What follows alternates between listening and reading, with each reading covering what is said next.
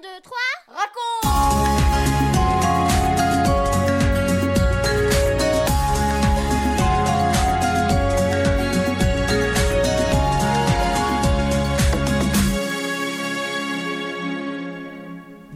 tous, les filles, les garçons, les parents, les amis. Aujourd'hui, c'est notre 22e émission 1, 2, 3 raconte, notre émission spéciale pour vous les enfants, mais aussi pour tous les amis qui nous écoutez aux quatre coins du monde. Sais-tu que nos émissions sont diffusées en France, en Europe, en Afrique, en Amérique et dans les îles? Peut-être as-tu des amis qui ne connaissent pas 1, 2, 3 raconte. Tu peux leur en parler. Certainement, ils retrouveront notre émission sur une radio chrétienne. Voyons, comment s'est passée ta journée d'hier? Voilà une drôle de question, Benji. Oui, oui, en effet, une drôle de question. Hier ou aujourd'hui, ce sera peut-être à peu près pareil pour toi. Pas de grands changements, ni de grandes surprises. Eh bien, je te propose de voir comment se passait une journée pour Jésus quand il était sur la terre. Qu'est-ce qu'il faisait? Comment occupait-il son temps? Avait-il des jours de repos? Avait-il des vacances? Nous allons écouter Céline et ensuite tu pourras répondre à ma question Qu'est-ce qui était le plus important pour Jésus? 1, 2, 3, raconte!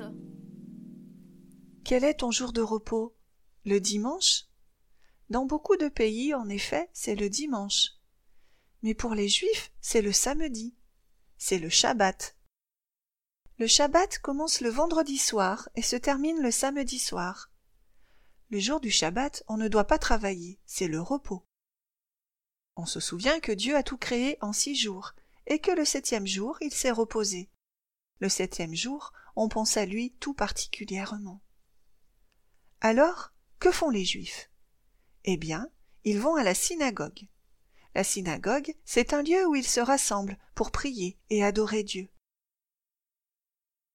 Le jour du Shabbat, Jésus et ses disciples vont donc à la synagogue. Jésus lit la parole de Dieu et il l'explique. Imagine tous ces gens qui sont là à écouter. Ils sont tout près de lui, ils ne font pas de bruit. Ils aiment l'entendre. Ses paroles leur font du bien. Elles les encouragent à aimer Dieu de plus en plus. Mais, subitement, un homme arrive en gesticulant de tous côtés. Tout le monde s'écarte. Que nous veux-tu, Jésus? s'écrie-t-il. Tu es venu pour nous perdre. Je sais qui tu es. Tu es le Messie, le Sauveur. C'est un mauvais esprit qui est dans cet homme et le rend très malheureux. Tais-toi et sors de cet homme, lui dit Jésus. Aussitôt, ce mauvais esprit sort et l'homme est là, calme, tranquille, dans la paix. Les gens sont ébahis. Ils se regardent émerveillés. As-tu vu comment Jésus a parlé? disent-ils, et comment l'esprit méchant a obéi à sa parole? Personne ne peut faire ça.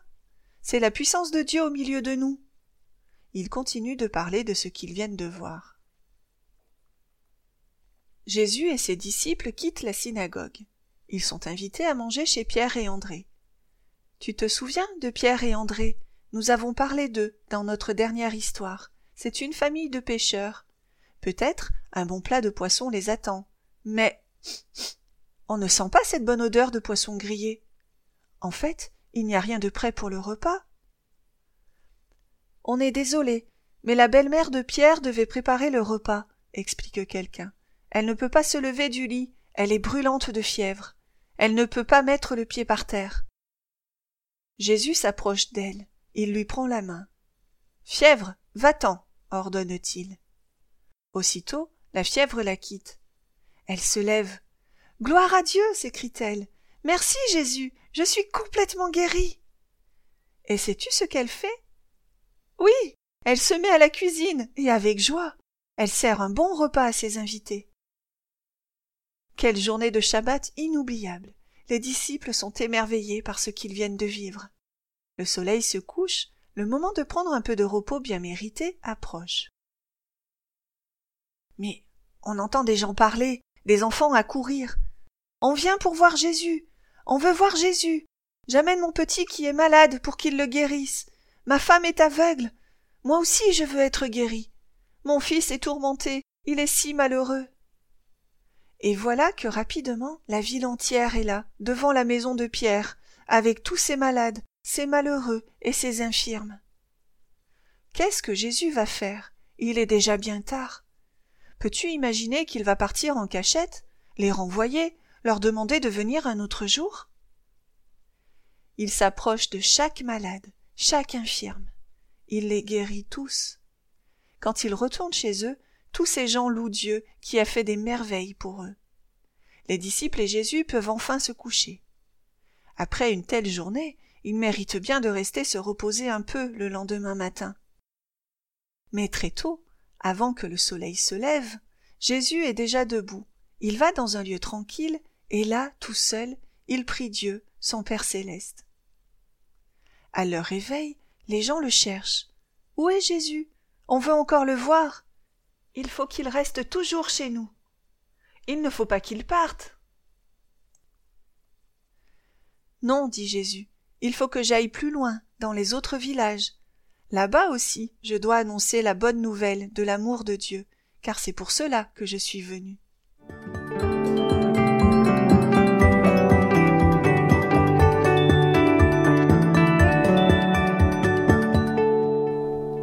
Un, deux, trois, quatre. Et toi et moi? Je ne sais pas comment tu es quand tu es fatigué. Moi, je ne suis pas toujours très agréable. Et toi? Si ta maman te demande de faire quelque chose à ce moment-là, tu n'as peut-être pas trop envie d'obéir. Jésus n'est pas comme toi et moi. On le voit dans cette histoire.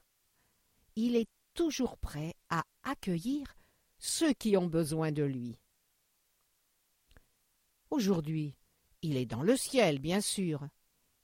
Mais sais-tu qu'il n'a pas changé? Il est toujours disposé à prendre soin de nous. Car pour lui, ce qui est le plus important, c'est de nous faire du bien, de faire du bien aux hommes pour qu'ils sachent que Dieu les aime. Et ça, eh bien, c'est la réponse à la question que Benji nous a posée tout à l'heure. Alors je te dis maintenant à bientôt pour de nouvelles histoires de l'Évangile.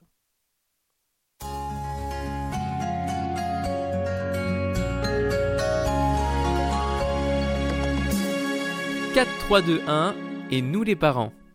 Les enfants discernent très vite l'inquiétude de leurs parents. Alors faut-il tout leur cacher?